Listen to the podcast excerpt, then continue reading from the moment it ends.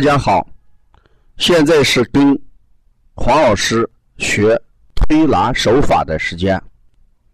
西安邦尼康小儿推拿咨询有限公司以传承创新推广践行小儿推拿为使命，在传统小儿推拿的基础上，率先构建了现代小儿推拿新体系，提出四合一疗法的新思路，及小儿推拿疗法。小儿耳穴疗法、小儿足部穴位疗法和小儿食欲疗法，在小儿推拿推广的路上，采用多种形式，不断开辟新的栏目。现推出跟黄老师学推拿手法栏目，以提高推拿师基本功力为导向，旨在强调小儿推拿手法要遵章照据、取法准确。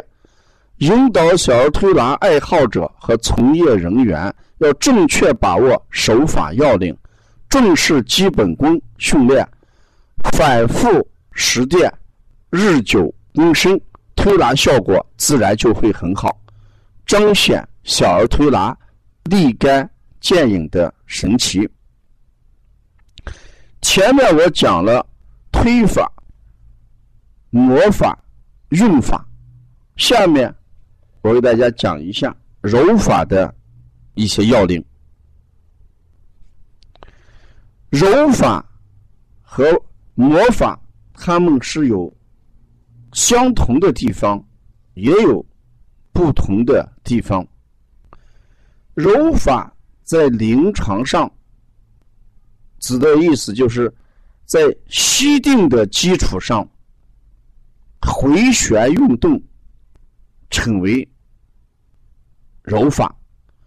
所谓吸定，就是说，我们不管用一个指头揉，还是用掌根揉，还是用大鱼际来揉，一定要做到肉动皮不动，要吸定在肉肉皮上面，要吸定在皮上面，啊，不得移动。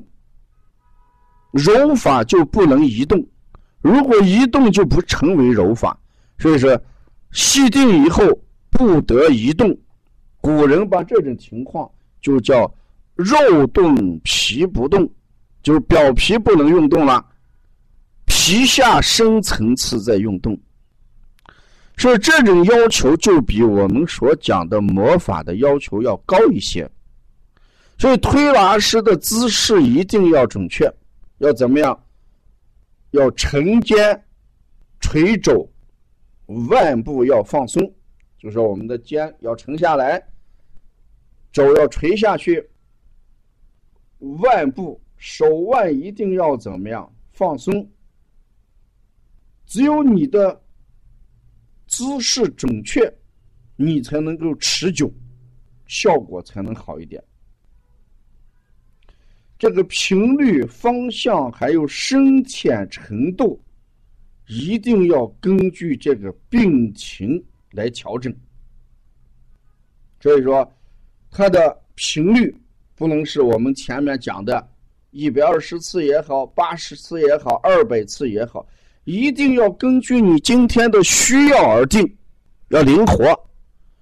咱们推拿师之所以效果不好的原因。它往往在用力和速度方面没有因症而异，因病情而异，因年龄而异。他的手法是死的。我们干任何事情，我们一定要动动脑筋。这个孩子揉法是重还是轻？是深还是浅？是快？还是慢，一定要根据病情而定。因为揉的作用是什么？古人有一句话：“柔易和之”，也就是强调的是揉法有调和阴阳与气血的作用。你不管用多大的力度。不管用多快的频率，你能把它调和，能把气血调和，能把阴阳调和，你这个揉法就是正确的。这难得的是，或者我们好多推拿是做不到的事，在揉的过程当中走了形式，所以没有效果。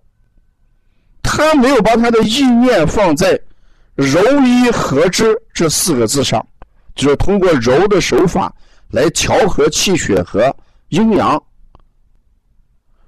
所以揉法一定要做到什么？刚柔并济。如果用掌揉法在腹部来揉的时候，那一定要根据小儿腹部的状况选用。力度跟频率，因为我们在揉腹的时候，往往解决的作用是什么？具有消和塞的作用。所以治疗小儿腹痛、消腹痛、腹胀、食积、便秘，那所以要刚柔并济，根据孩子体内的状况用力。我们经常也在临床当中或者说是轻柔慢移，说当你吸定点，你腹部的吸定点有变化的时候，你也可以一边揉一边移动它的这个受力点。所以我们往往在这个治便秘的时候，你看我往往给他这个不用推起叠骨。而我是用揉起叠骨，那怎么个揉起叠骨呢？我是从第四腰椎，然后是一点一点紧揉慢移，移到龟尾。那这种揉起叠骨的效果就比推要好一些，因为是紧揉慢移，由第四腰椎一直揉到龟尾。如果我们治那种寒虚泻的时候，我们也可以从龟尾紧揉慢移到第四腰椎。所以揉法也要灵活掌握，要灵灵活掌握。一句话，揉的目的，什么情况下预揉？中医八法里面的合法啊，合法用揉，所以。我们的揉法的价值就在于有合的功效，所以凡是合法，就揉一合之，记着这四个字，再记五个字：肉动皮不动。它的着力是肉动皮不动，揉一合之，调和气血，调和阴阳。